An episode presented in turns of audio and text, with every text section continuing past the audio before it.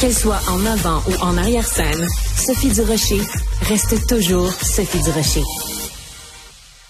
Serge Denoncourt, acteur, auteur, réalisateur, metteur en scène. Il n'y a pas grand-chose qui fait pas notre bon Serge. C'est une de mes grandes gueules préférées. Serge Denoncourt, bonjour. Bonjour Sophie, ça va bien? Ben moi ça va très bien et toi décidément c'est la journée euh, d'anciens collègues du monde à l'envers. J'ai commencé l'émission avec euh, Louis T. Maintenant euh, je te parle à toi. Est-ce que tu t'ennuies Ben, de, de nos de nos débats, de nos franches discussions, Serge? Ben je m'ennuie, oui. Euh, il semble que Pierre Carl s'ennuie moins que nous.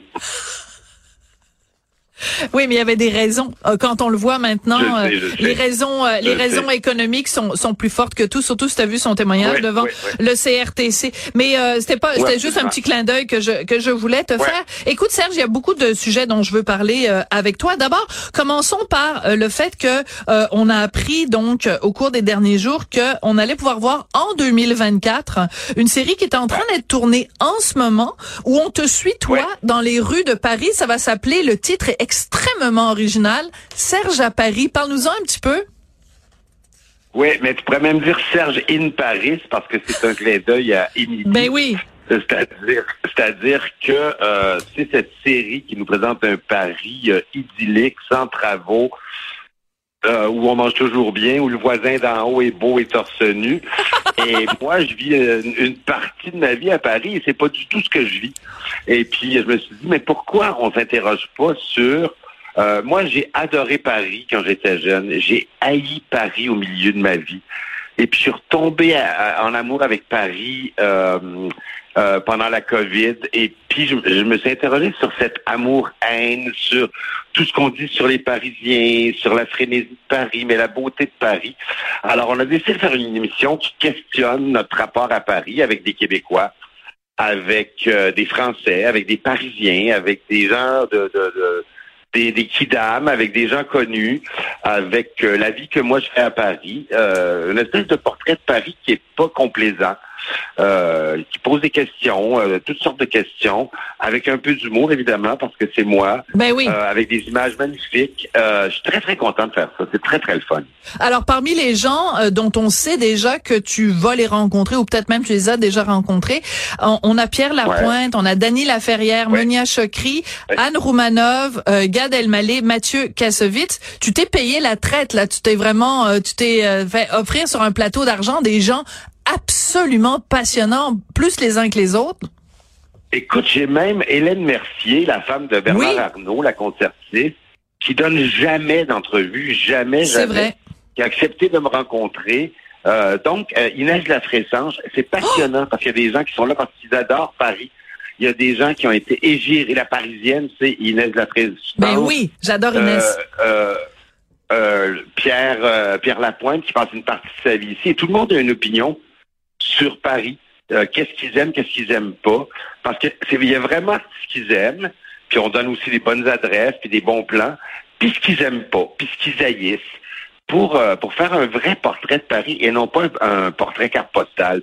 Voilà, parce que c'est ça le problème de Emily in Paris, euh, à part le Ben oui. fait que bon les, les costumes ont vraiment pas d'allure, c'est que ça donne Ouais. une vision très idéaliste de Paris. Puis je te dirais qu'il y a un autre problème avec Emily in Paris, euh, c'est que il y a plein d'endroits où euh, qui, qui sont apparus à un moment donné ou l'autre dans la série, et maintenant Ouais. ces endroits-là sont tout simplement infréquentables parce Mais que C'est drôle parce que j'en parle dans la Oui. série. On, on passe devant le café de Flore. Ah, c'est épouvantable.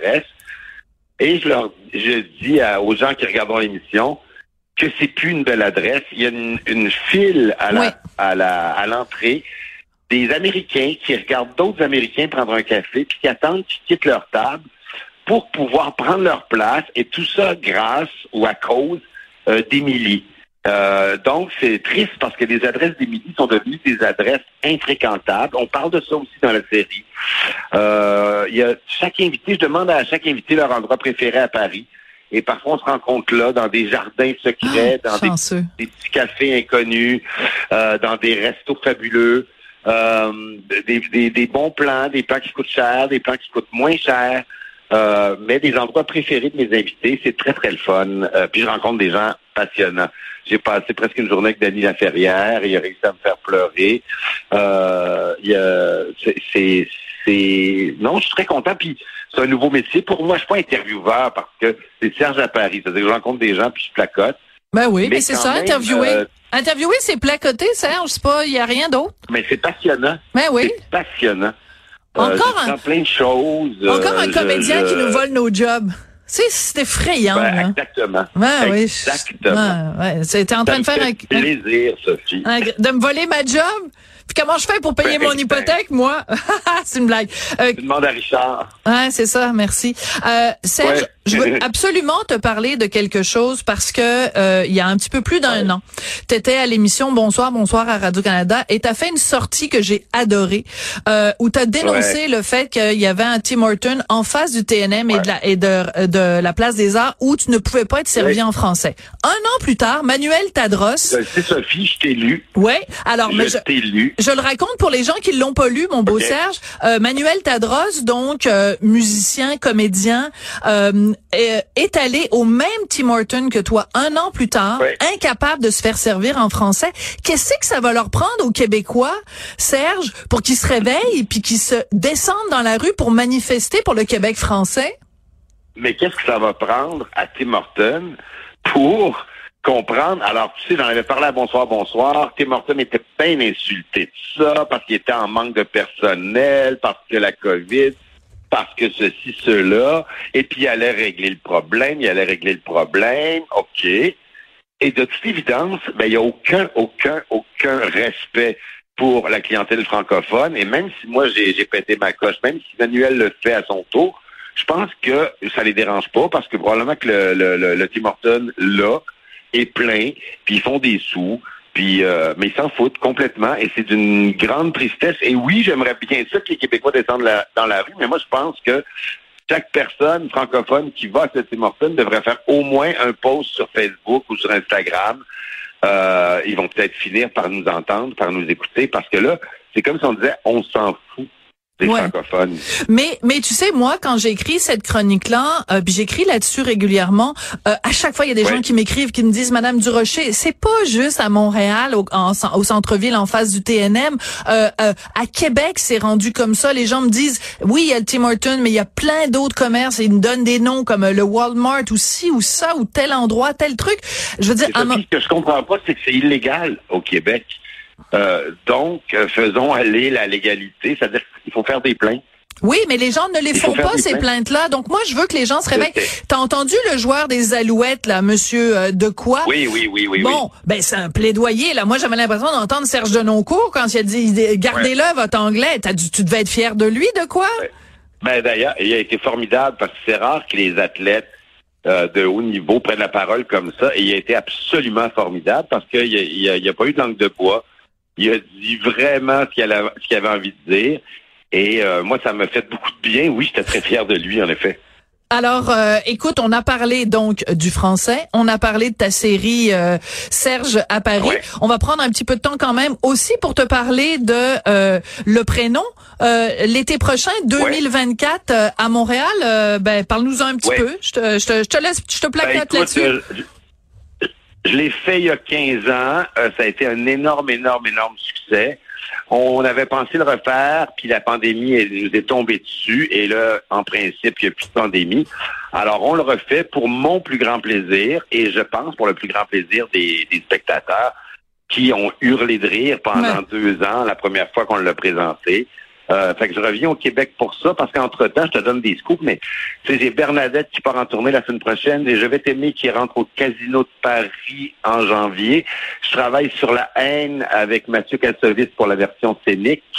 Euh, fait que je suis très, très occupé et je suis très, très content parce qu'on a toujours peur à mon âge de dire, ouais, ben là, je vais passer de mode. Et puis, je suis appelé, euh, je suis euh, requis et euh, autant au Québec qu'en France, puis je suis bien bien content parce que j'ai pas envie de devenir un vieux, euh, j'allais dire un vieux grincheux, c'est déjà fait. Oui, ça c'est trop tard pour ça.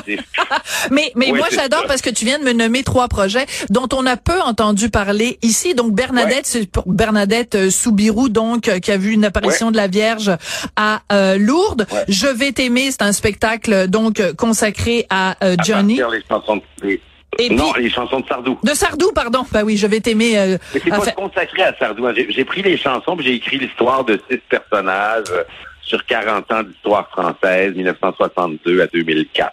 Bon, parle-moi de La haine, parce que La haine, c'est un film Ouais. mythique, justement, euh, Oui. de Mathieu euh, Kassovitz. Donc, sur scène, comment tu fais ça? Ah, je ne sais pas, Sophie, pour vrai. Euh, Mathieu et moi, on travaille, on se voit beaucoup, beaucoup, on réfléchit. Euh, il va y avoir du rap, c'est certain. On a fini le casting des trois garçons cette semaine, ça a pris un an. Euh, Mathieu avait envie de le faire sur scène, mais lui a aucune expérience en théâtre. Il cherchait un complice. Euh, des gens nous ont organisé une rencontre. Wow. On est devenus très, très amis. Euh, c'est un, c'est un gars d'un grand, grand talent, mais il n'a pas mes compétences ce qui fait bien mon affaire parce qu'il est obligé de travailler avec moi.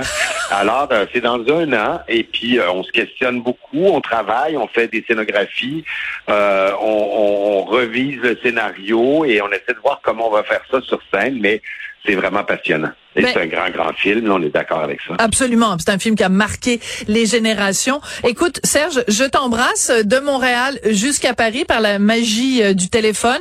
Et puis, euh, Oui. ben, j'ai très hâte de me rechicaner et de redébattre avec toi. À très bientôt, mon beau Serge. Quand tu veux, je t'embrasse. Bye. Bisous, bye.